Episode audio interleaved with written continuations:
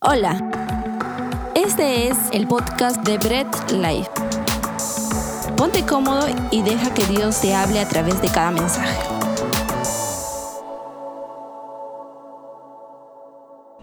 Es el primer servicio del año y es en verdad eh, muy emocionante porque un nuevo año siempre trae algo, ¿no? Trae nuevos retos, trae nuevas aventuras, nuevas metas que nos podemos poner. Y si bien es cierto, he podido traer una prédica con respecto a nuevos retos, nuevas metas, pero eso lo pueden encontrar en muchos lugares. Y ustedes mismos autoanalizarse en ver cuáles son las metas que se tienen que poner, los planes que tienen este nuevo año, 2022. Obvio que tienen que retarse más que el 2021. Si de repente el 2021 usted dijo, oye, bueno, ya hice, no, no, no, no hice todo lo que planeé hacer, pues el 2022 tiene que ser diferente. Y todo siempre puesto en las manos de Dios. ¿Estamos o no estamos? ¿Sí? ¿Estamos aquí o todavía siguen ahí celebrando el año nuevo? Ya pasó el año nuevo, ¿eh? Ya pasaron las 12, ya pasaron todas las celebraciones, los saludos y todo, y estamos aquí en la casa del Señor. Así que si vas a gritar, vas a decir amén, dilo con fuerza, ¿ok? ¿Estamos? Bien, muy bien, así me gusta. Ese es el, ADN de la iglesia. Sí, somos bulleros, la verdad. ¿Ok? Entonces, quiero hacer una confesión antes de empezar la prédica. Por lo general, siempre mis mensajes los elaboro, los predico por primera vez en la iglesia y luego, cuando el Señor me invita en otro lugar, pues los predico. Pero el mensaje que voy a, que voy a dar hoy día ya lo he predicado dos oportunidades en otro lugar. Así que no me abucheen, pero creo que es importante esta palabra para todos ustedes. Y es algo muy interesante en lo cual el Señor nos va a ir guiando en nuestras vidas. Y antes de empezar, quisiera que alguien levante la mano, los que les gustan los juegos extremos. Los que si van a un Playland Park o un lugar se suben a la montaña rusa, no les gusta estar de cabeza, les gusta vomitar. Si es que se van a, al, arco, al arco, al arcomar, pues se tiran del parapente. Toda esa gente loca, levante la mano, a ver. Ah, están, están, ahí, están ahí. Así como los juegos extremos, ¿no? Cuando estás en una montaña rusa, ¿qué es lo que pasa? Puedes estar subiendo lentamente y tú estás feliz, ¿no? Sonriendo, sonriendo, sonriendo. Y luego puedes pasar un periodo suave, planito, planito, y de repente ¡ah! caes. Y ahí empieza el griterío, ¡ah! y empiezas a gritar todo. Yo les confieso algo, yo no soy mucho de juegos extremos, y no porque no me gusten, sino que mi esposa bella, mi esposa amada, no le gustan. La primera vez que fuimos a, unos juegos mecánicos, pues yo terminé casi vomitando, y no porque me mareé, sino por todo lo que mi esposa me aplastó y me dejó sin respirar. Entonces le dije, amor, pues lo nuestro es la música, compartimos buenos momentos en la música, y no. pero descubrí algo. Descubrí que esta pequeña locura de lo extremo no lo tiene mi hijo Gabriel, sino lo tiene mi hija Rachel a sus cortos cinco, cuatro añitos, pues se subió un juego que era para una edad muy avanzada. E inclusive me daba un poco de gracia porque ella, papá, yo quiero este juego. Hija, no.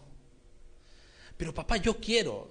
A ver, pero no llegas. Sí llego. Y se empezó a empinar, ¿no? Sí llego, mira, mira, sí llego. Y empezó a saltar.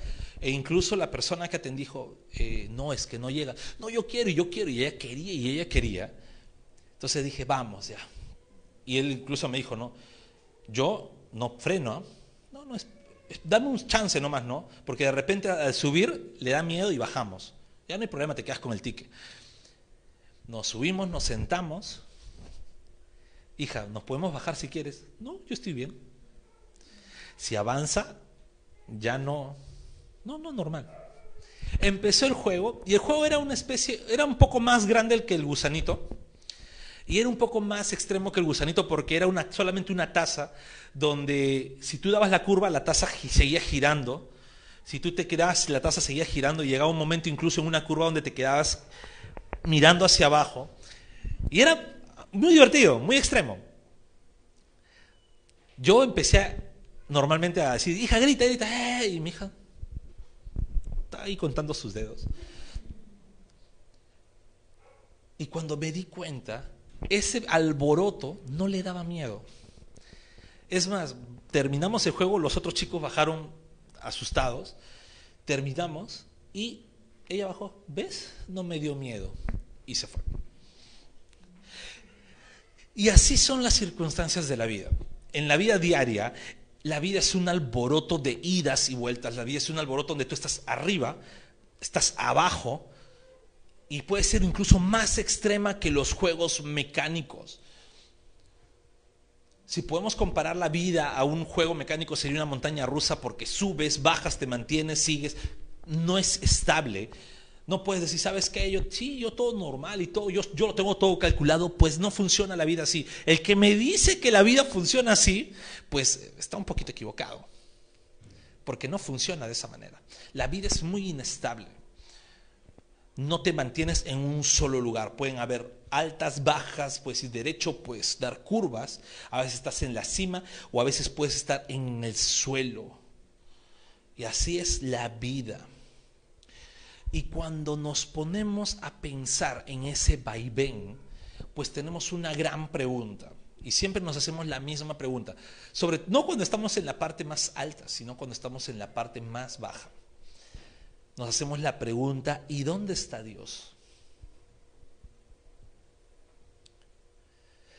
Entonces, antes de orar y empezar, pues quisiera que leamos Primera de Reyes, capítulo 19 si eres de la iglesia, pues ya sabes que nos gusta leer bastante. Así que vamos a leer del versículo 1 al versículo 18. Lo puedes, puedes abrir tu Biblia, puedes prender tu Biblia, pero también puedes leerlo ahí en la pantalla. ¿Sí? Entonces vamos a leer Primera Reyes capítulo 19 del versículo 1 al versículo 18. Lo tenemos también en la pantalla. Y la palabra de Dios dice, Acab dio a Jezabel la noticia o la nueva de todo lo que Elías había hecho.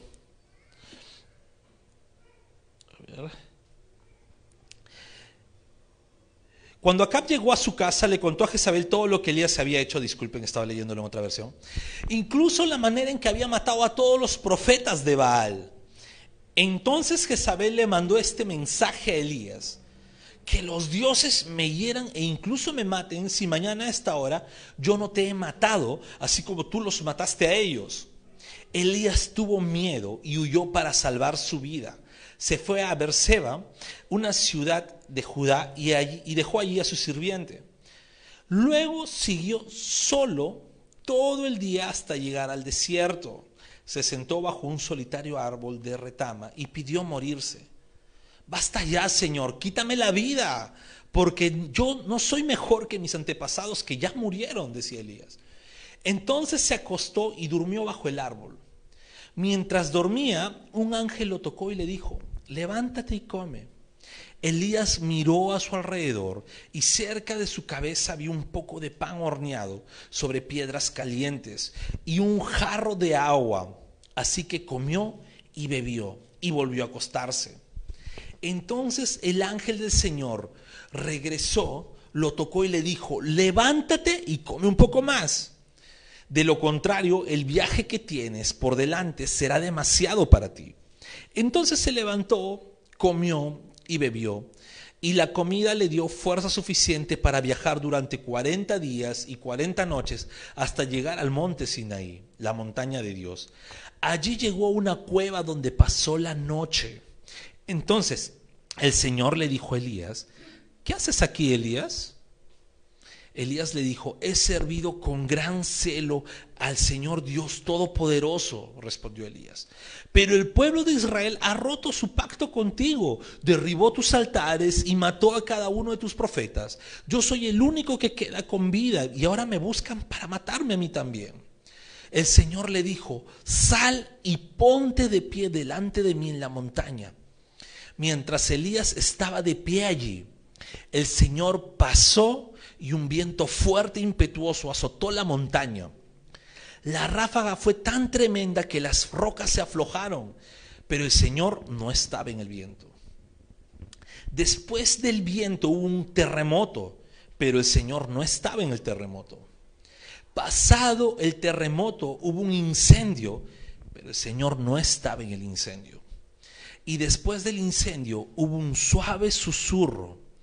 Cuando Elías lo oyó, se cubrió la cara con su manto, salió y se paró a la entrada de la cueva. Entonces una voz le dijo, ¿qué haces aquí, Elías? Él volvió a responder, he servido con gran celo al Señor Dios Todopoderoso, pero el pueblo de Israel ha roto su pacto contigo, derribó tus altares y mató a cada uno de tus profetas. Yo soy el único que queda con vida y ahora me buscan para matarme a mí también. Entonces el Señor le dijo, regresa por el mismo camino que viniste y sigue hasta el desierto de Damasco. Cuando llegues allí, unge a Sael para que sea rey de Aram. Después unge a Jehú, nieto de Nimsi, para que sea rey de Israel. Y unge a Eliseo, hijo de Safat, de la tierra de Abel Mejola, para que tome tu lugar como mi profeta. A cualquiera que escape de Hazael, Jehú lo matará. Y a los que escapen de Jehú, Eliseo los matará. Sin embargo, preservaré a otros siete mil en Israel, quienes nunca se han inclinado ante Baal ni lo han besado. Oremos. Bendito Dios Todopoderoso, gracias te damos porque tu palabra, Señor, siempre nos va a confrontar, nos va a corregir y sobre todo nos va a dar esas sendas de vida que en todo momento necesitamos. Ayúdanos, Señor, a que esta palabra sea una palabra eh, base para este nuevo año que estamos a punto de comenzar. Y Dios Todopoderoso, gracias por iluminarnos y enseñarnos en todo momento. En el nombre de Jesús, amén. Muy bien, vamos a explicar, ¿no? Ya, ya, todos creo que ya conocen la historia de Elías cuando pasó esto. Y el contexto anterior, así que tienes tarea, todo el capítulo 18 y anteriores puedes leerlo. En el contexto anterior estaba Elías como el, como dirían en buen criollo, como el macho de los machos. ¿Por qué? Porque Elías estaba solo parado frente a 850 hombres y Elías los estaba retando. ¿Se imaginan? Elías solo y habían 850, yo no sé si tú te imaginas cuántos son 850 personas, pero eran 850 hombres, 400 profetas de, de Baal, y 450 profetas de Baal y 400 de la diosa Cera. Y era Elías diciendo, ustedes contra mí solo. Aquí los espero. Era Elías retándoles, Elías diciendo, yo puedo contra ustedes 850, nadie se meta, decía atrás. ¿Y cuál era el reto? El reto era quién era el verdadero Dios. Entonces Elías agarró, dijo, ya, vamos a hacer algo, no vamos a pelear ni ustedes 850, ni yo. Elías era sabio, no podría físicamente con 850, ni aunque quisiera. Pero Elías era sabio decía, ustedes 850, no vamos a pelear.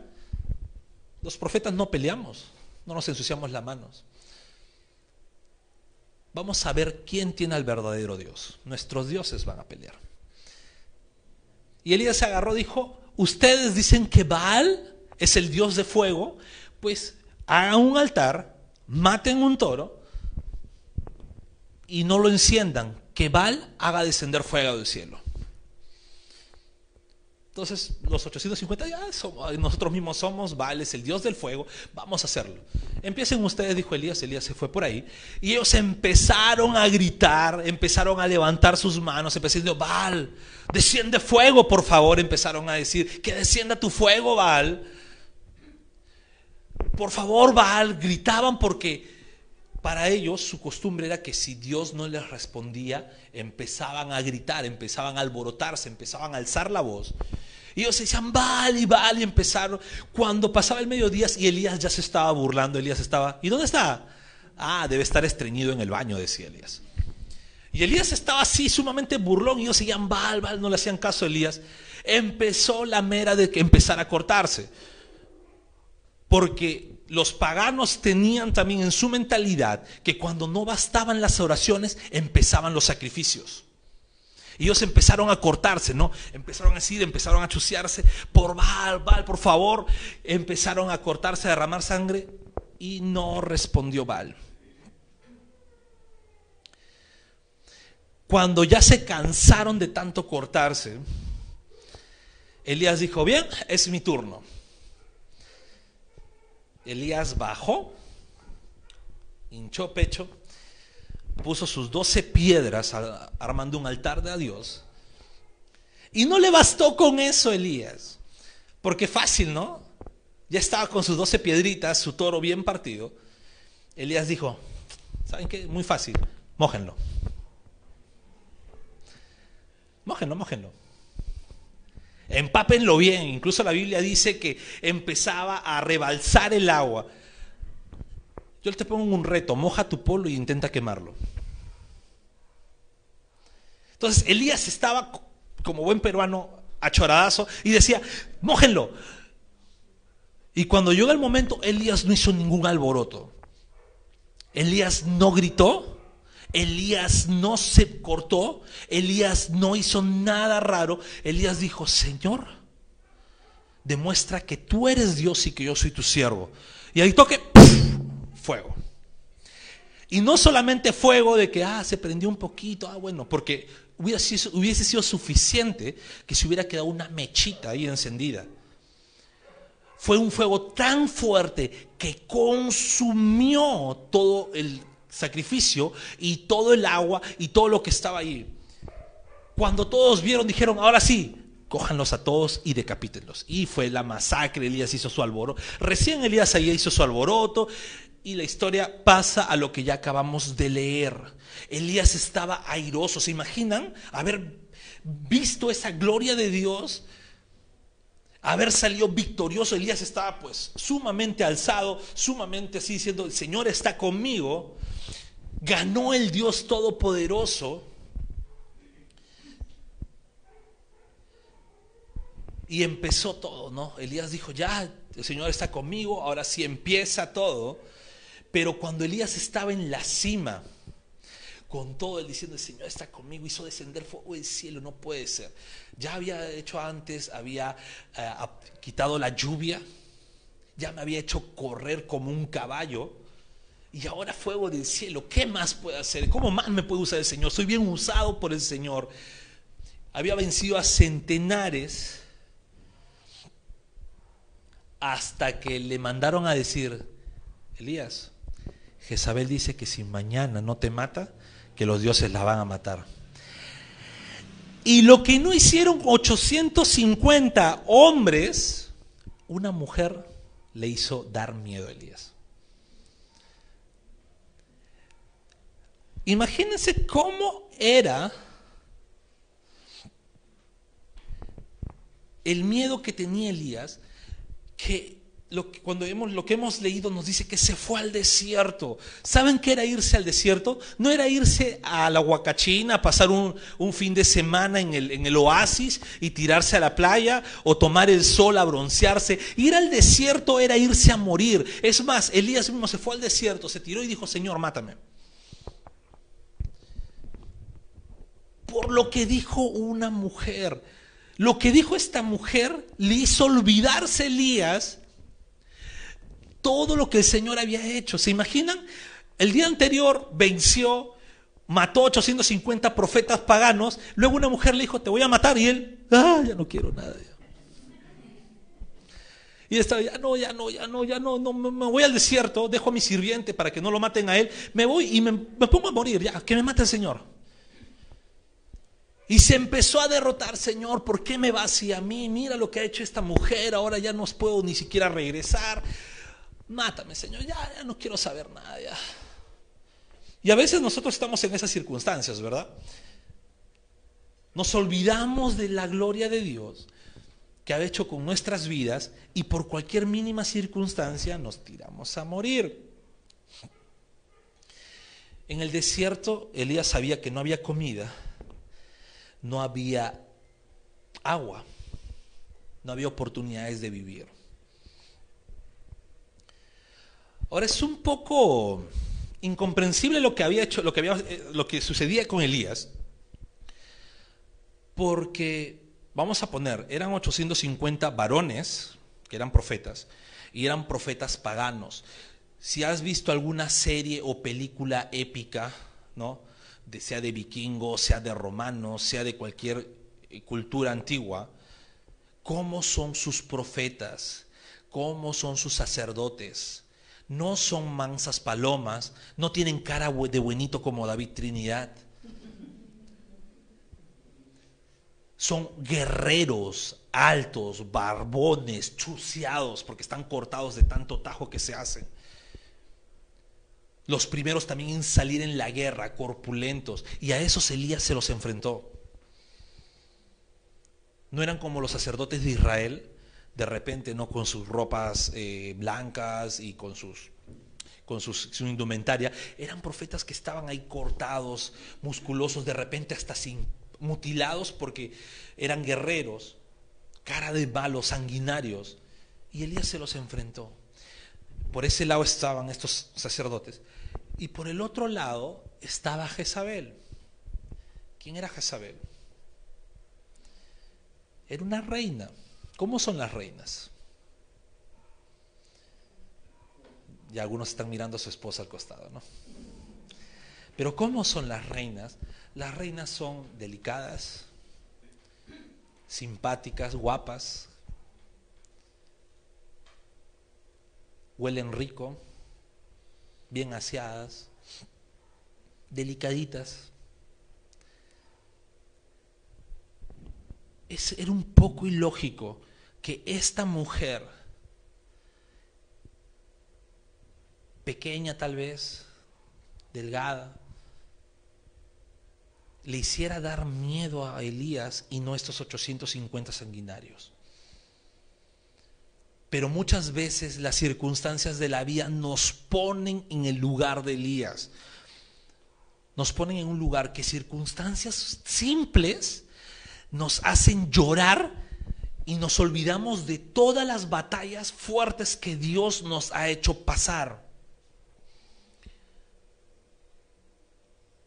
Poniendo en nuestro contexto, el 2021 nos hizo llorar y nos olvidamos de cómo el Señor todo el 2020 nos protegió en el inicio de pandemia.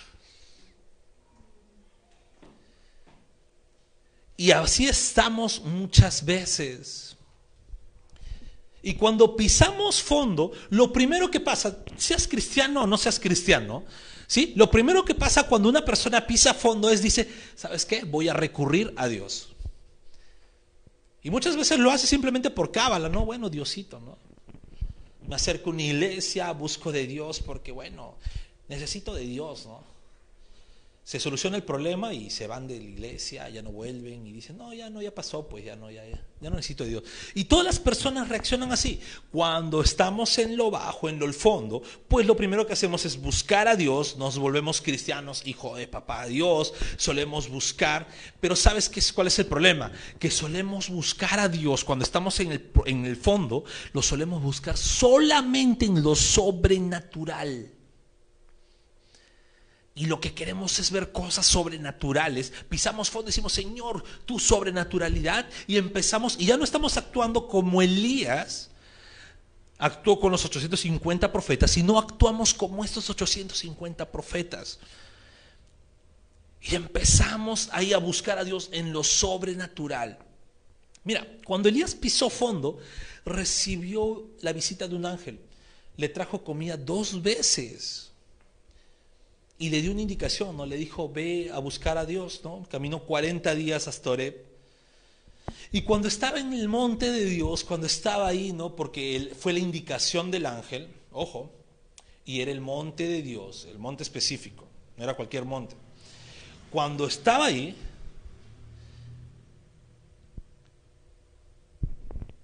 el, eh, Dios le dijo, oye Elías, ¿qué haces acá, no? ¿Y sabes qué es lo primero que hizo Elías? Y es lo primero que hacemos nosotros. Fue de quejón. Dios le dijo a Elías, ¿qué haces aquí? Y Elías, ah, Señor, mira, pues, mírate, yo te he seguido con mucho celo, yo he estado haciendo tu obra, yo he estado haciendo tu palabra, y mira, mira, ahora me quieren matar, mira, no, no sé qué hacer. Fue de quejón, no fue a decir, Señor, ¿sabes qué? Gracias, no sé qué hacer y vengo a ti. No, fue de quejón. Fue completamente de quejón y dijo, ¿no? Mira, mira Señor, que y todavía, se, se, alzó, ¿no? Con celo te he servido, muchos te han dejado, pero ahora me quieren matar por tu, como diciendo, no, por tu culpa me quieren matar. Ese era Elías cuando estaba pisando fondo. Y el Señor le dijo, vamos a conversar afuera.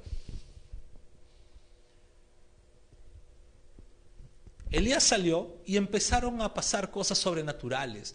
Pasó un viento. ¿Se imaginan un viento tan fuerte que las rocas de la montaña empiecen a moverse? Eso es algo que no se ve. Era algo sobrenatural. ¿Y qué dice la palabra? ¿El Señor estaba ahí porque se estaba manifestando poderosamente? No, no estaba ahí Dios. Luego dice que hubo un terremoto fuertote. Entonces Elías dijo, sí, aquí está Dios, porque en lo sobrenatural se muestra Dios. Y no estaba Dios ahí. Estaban los vientos huracanados, terremotos, fuego, cosas que Elías ya había probado. Ojo, Elías ya había visto lo sobrenatural de Dios en esos elementos, pero Dios no estaba ahí, porque Dios no se manifiesta en lo sobrenatural cuando nosotros queremos. Dios es soberano en su sobrenaturalidad. ¿Dónde encontró Elías a Dios? Con lo que muchos dicen que era el sonido del silencio. ¿Alguna vez han quedado en un lugar donde no hay bulla, no hay ni un perro, no tienen un vecino loquito que esté gritando? Lo digo por experiencia. En la noche y están sumamente sin, sin ninguna bulla y ni aún así hay silencio completo siempre hay como un... Siempre. Científicamente tampoco no se puede. Ingenieros acústicos tienen que fabricar una sala, eh, anecoica se le dice, donde aíslan de todo ruido, pero es un, un silencio artificial. No existe en ninguna parte del mundo el silencio completo. Siempre hay un sonido. Y donde estaba esa pequeña brisa, ese pequeño susurro, Elías encontró a Dios. Elías quería ver a Dios en las cosas sobrenaturales, en el ruido, no, porque pensaba que ahí así era. Sin embargo, Dios se manifiesta cuando Él quiere, incluso en los momentos del silencio. Y yo sé que cada uno de nosotros nos hemos sentido tal vez igual que Elías. Hemos estado frustrados, nos hemos sentido con miedo, queriendo morir. ¿Quiénes hemos estado en alguna circunstancia así? ¿Ninguno? Ah, ya, yo pensaba que ninguno, dije, wow, soy el único. No, hemos estado frustrados, con miedo. Inclusive, no, si nos metemos en la mente de Elías no, cuando Dios le preguntó, ¿qué haces aquí? Elías le echó la responsabilidad a Dios y nosotros muchas veces estamos ahí. ¿Sabes qué? ¿Me va mal? Ah, voy a orar. ¿Quiénes no han tenido esa reacción, no? ¿Me va mal? Vamos a orar. ¿Me va mal? Pues voy a ayunar. ¿Me va mal? Voy a, voy a hacer vigilia. Pero esas prácticas no es tan mal, ojo, ¿eh? ¿Sabes qué está mal nuestra actitud cuando hacemos esas prácticas? Porque vamos a orar no para decir, Señor, aunque esté en este momento pisando fondo, aunque esté en esta circunstancia terrible y aunque tal vez incluso me muera, tú eres fiel. No, vamos, Señor, mira, pues yo estoy haciendo tantas cosas, mira, voy a tu obra, voy a tu iglesia, mira, los domingos voy presencial a tu iglesia y todavía me va mal. Eso es lo primero que hacemos. Vamos a orar no para agradecer a Dios por su fidelidad, sino vamos a orar para quejarnos ante Dios. Vamos a decir, Señor, mira, y eso, todo lo que pasa, y todavía incluso decimos, ya, pero vamos a hacer algo, Señor. Si tú me quitas todo esto, yo te prometo esto, y que queremos negociar con Dios. Y estamos comportándonos tan igual que como Elías. Porque muchas veces esos sesgos religiosos de que estamos sirviendo a Dios, de que estamos haciendo la obra, nos hacen creer que si nos va mal, sufrimos rechazo, sufrimos persecución de alguna manera, pensamos que Dios está alejando de nosotros. Pensamos que pues que algo estamos haciendo mal o que de repente pues no es nuestro, nuestro propósito ello. Pero sabes, Elías cuando estaba en ese foso queriendo morir, Dios nunca lo dejó solo. Porque fue un ángel y le dijo, levántate y come. No lo dejó morir. Dos veces y le dijo, ve y ahora sí, no, como sabía que Elías podría acostumbrarse a simplemente recibir el alimento del ángel, dijo, no, ahora sí comes y te vas, porque tienes algo, un propósito que lograr.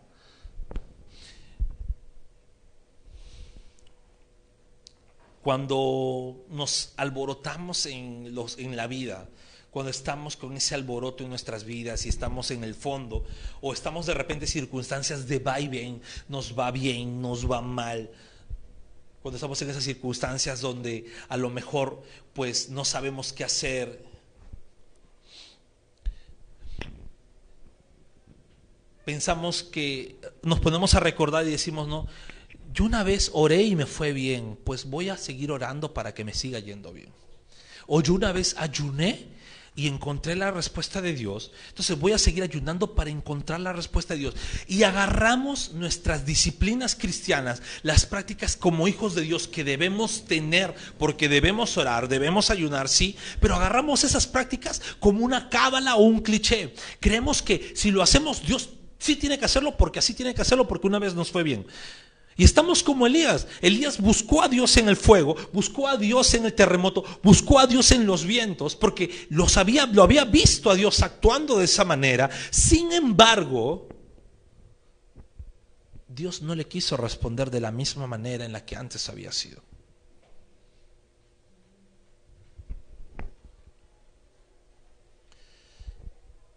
No caigamos en el alboroto, ni nos hagamos una fórmula mágica de Dios o una fórmula mágica de la respuesta de Dios.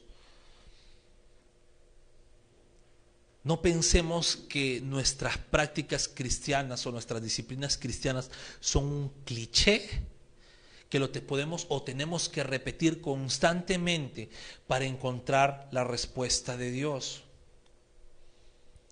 Dios es completamente soberano. Buscamos a Dios muchas veces en el alboroto, pero nos olvidamos algo, que Dios puede estar respondiéndonos incluso en el silencio.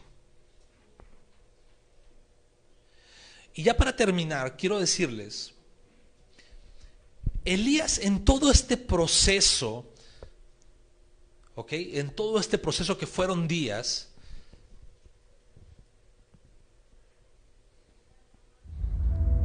Elías encontró paz, encontró respaldo, encontró amor, pero también encontró una misión.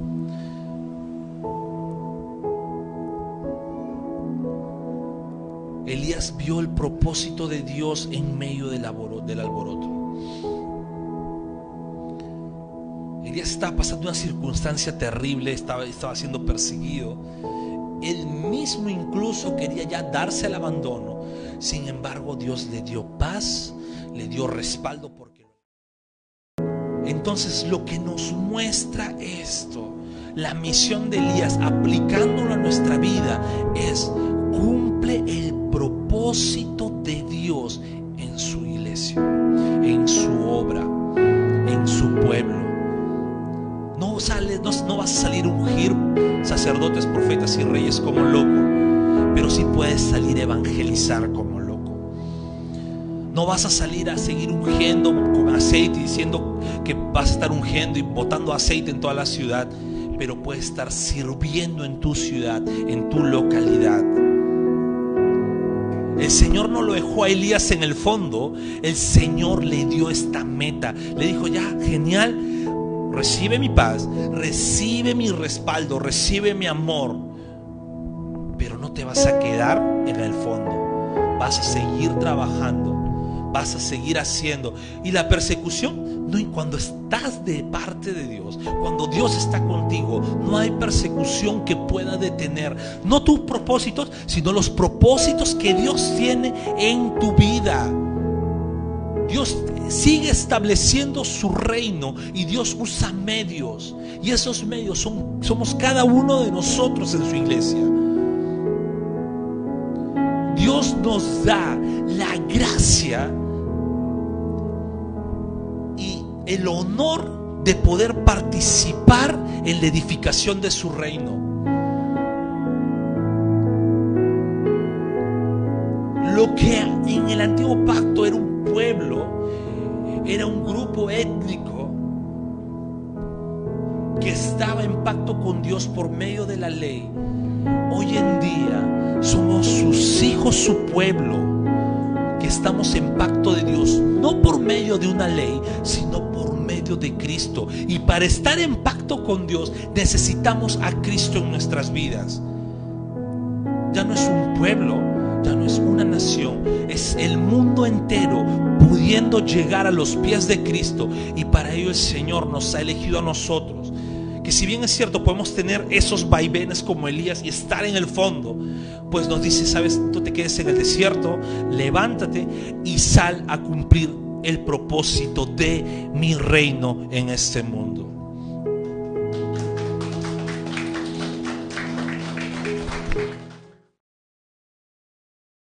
Hemos empezado el 2022 no para prejuzgar nuestro año de acuerdo a cómo nos fue años anteriores, sino para decir, Señor, este año tal vez me equivoque, tal vez tropiece, tal vez me vaya mal. Pero sabes lo que nunca va a pasar en tu año 2022 es que Dios jamás te va a abandonar. Eso es lo que va a pasar. Tú puedes tener tropiezos, tal vez puedes tener derrotas, tal vez planeaste algo y te fue mal, pero el Señor nunca te va a dejar. Ponte de pie.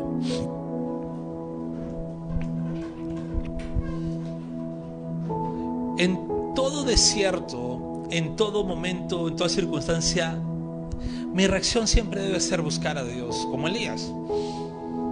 Siempre debo estar presto. Me va bien, busco a Dios. Me va mal, busco a Dios. No debo decir, ¿sabes qué? No, me va bien. Ah, pues no me olvido de Dios y me va mal, busco a Dios. No, en todo momento debo buscar de Dios porque lo puede hacer. Busca a Dios porque el Señor puede hacer milagros, prodigios. Y Dios hace milagros y prodigios a cada rato. Pero a veces estamos tan equivocados de ir afuera a predicar de esta manera que nos olvidamos de lo más importante y decir, ¿sabes qué? Ve a predicar afuera porque el mundo se pierde por el pecado. Y nos olvidamos de decir, ¿sabes qué? Puede sanarte, puede hacerte eh, eh, curar tus heridas, pues quitarte el cáncer, ¿sí? la enfermedad que tengas, puede quitarte la mala situación, arreglar la situación de tu hogar. Sí, Dios puede hacer todo ello. Dios estar con la enfermedad que nos ha azotado toda nuestra vida. Pero si el Señor llegó a nuestras vidas para transformarla, ya hizo lo más sobrenatural que puede haber hecho porque podemos ir al mejor médico y nos puede curar, pero solamente en Cristo podemos tener vida eterna. Vamos a orar. Bendito Dios Todopoderoso, gracias te damos, papá. Gracias Señor porque tú conoces cada una de las situaciones que tenemos aquí, de cada uno de mis hermanos, sea la edad que tengan, sea la circunstancia que sea. Gracias Dios porque nos enseñas a que incluso en momentos de silencio tú estás con nosotros. Incluso en momentos de silencio, pues tú nos guías. Incluso en momentos de silencio tú nos haces ver que siempre estás conmigo. Padre, ayúdame a tener conciencia de ello. Y que cada vez que me acerque a ti, cada vez que me acerque en oración, cada vez que entre en algún ayuno, pues Señor, sea para glorificarte y no solamente para darte reclamos. Sea para que tu nombre sea exaltado y no solamente para elevarte peticiones. Gracias Dios. Y gracias Señor también porque permites que las personas puedan escuchar tu palabra. sea de forma presencial como sea Gracias por escuchar el mensaje de hoy y no olvides compartirlo. Síguenos en nuestras redes sociales, Instagram, arroba Bread Life Family, Facebook Bread Life.